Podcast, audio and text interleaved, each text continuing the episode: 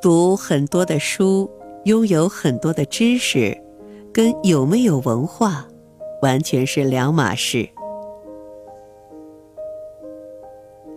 关于什么是文化，作家梁晓声有四句话来概括：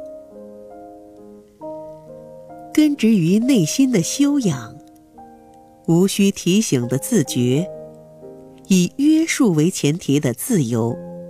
为别人着想的善良。先来讲讲空姐的故事。一位叫 Judy 的空姐在微博上讲了一件关于刘诗诗的趣事。因为是空姐在飞机上服务，Judy 经常会遇见各种大咖和明星，但这些大咖和明星都没给他留下深刻印象。直到前几天，他遇见了刘诗诗。那天，刘诗诗坐的是头等舱。飞机落地后，Judy 去整理头等舱时，赫然发现刘诗诗座位上的被子竟然叠得整整齐齐。Judy 一下就被电到了。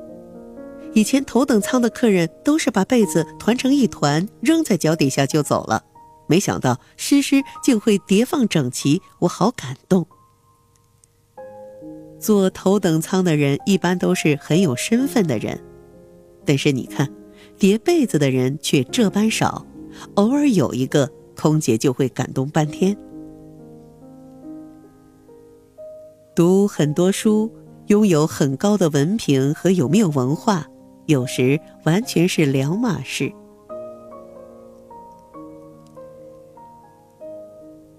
内心的修养。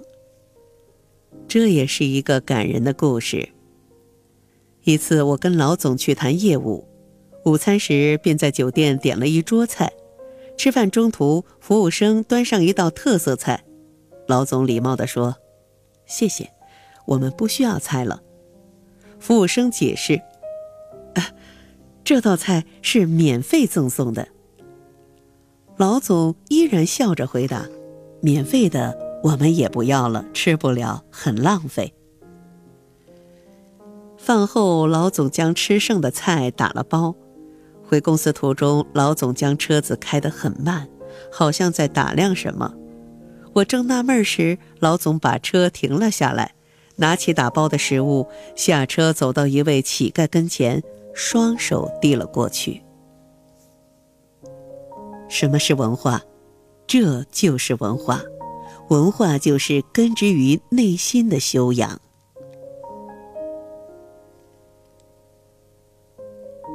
什么叫自觉？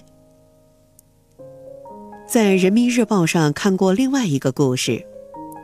周末，侄儿跟着一华人去澳大利亚雪梨海域捕鱼，每撒下一网，总有收获。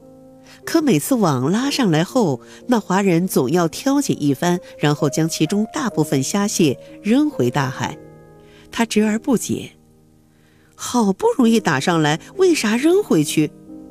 华人回答：“符合规定尺寸的鱼虾才可以捕捞。”他侄儿说：“远在公海，谁也管不着你呀。”华人淡淡一笑。呵呵，不是什么都要别人来提醒督促的。什么是文化？这就是文化，文化就是无需提醒的自觉。什么是自由？很多人的理解就是，自由就是由着自己无拘无束的做自己想做的事。但是这样想的人还不懂得什么是真正的自由。美籍华人作家琳达写过一本《历史深处的忧虑》，这本书呈现了一个事实：美国既是世界上最自由的国家，同时也是世界上最不自由的国家。有一次，他陪中国朋友游览美国大峡谷，朋友拿起可乐罐就想扔进大峡谷。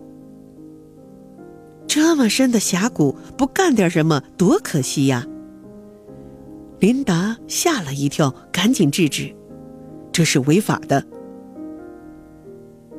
世界上最自由的美国，其实处处充满了不自由。在大街上拿着打开的酒瓶是违法的，孩子哭闹，家长上去就一巴掌是违法的，连在办公室讲黄段子也是违法的。好多中国人不理解，美国为何有如此多约束，其实正是因为这么多约束，才造就了美国的自由。哲学家穆勒说：“约束是自由之母。”个人的自由需以不侵犯他人的自由为自由。什么是文化？这就是文化。文化就是以约束为前提的自由。什么叫善良？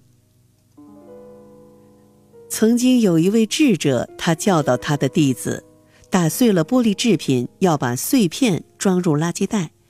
并用笔在上面写道：“里面是玻璃碎片，危险。”这样捡垃圾的人就不会划伤手指。喝饮料之后的矿泉水瓶子也倒空拧紧，这样方便废品回收的人收集。你问我什么是文化？这就是文化。文化就是为别人着想的善良。上厕所的时候要想到下一个上厕所的人。扔垃圾的时候，要想到下一个收垃圾的人；无论做什么事，都要想到下一个人。文化立国。戏剧家夏衍临终前痛得十分难受，秘书说：“我去叫大夫。”正在他开门要出去时，夏衍睁开眼睛，艰难的说了一句。不是叫，是请。随后昏迷过去，再也没有醒来。不是叫，是请。夏老改动了一个字，却感动了一幢楼。一个真正的文化人，应该具备四种素养：根植于内心的修养，无需提醒的自觉，以约束为前提的自由。为别人着想的善良。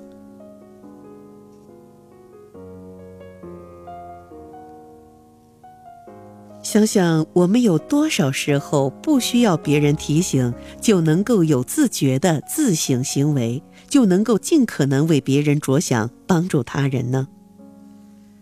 说到这里，不得不说，文化立国。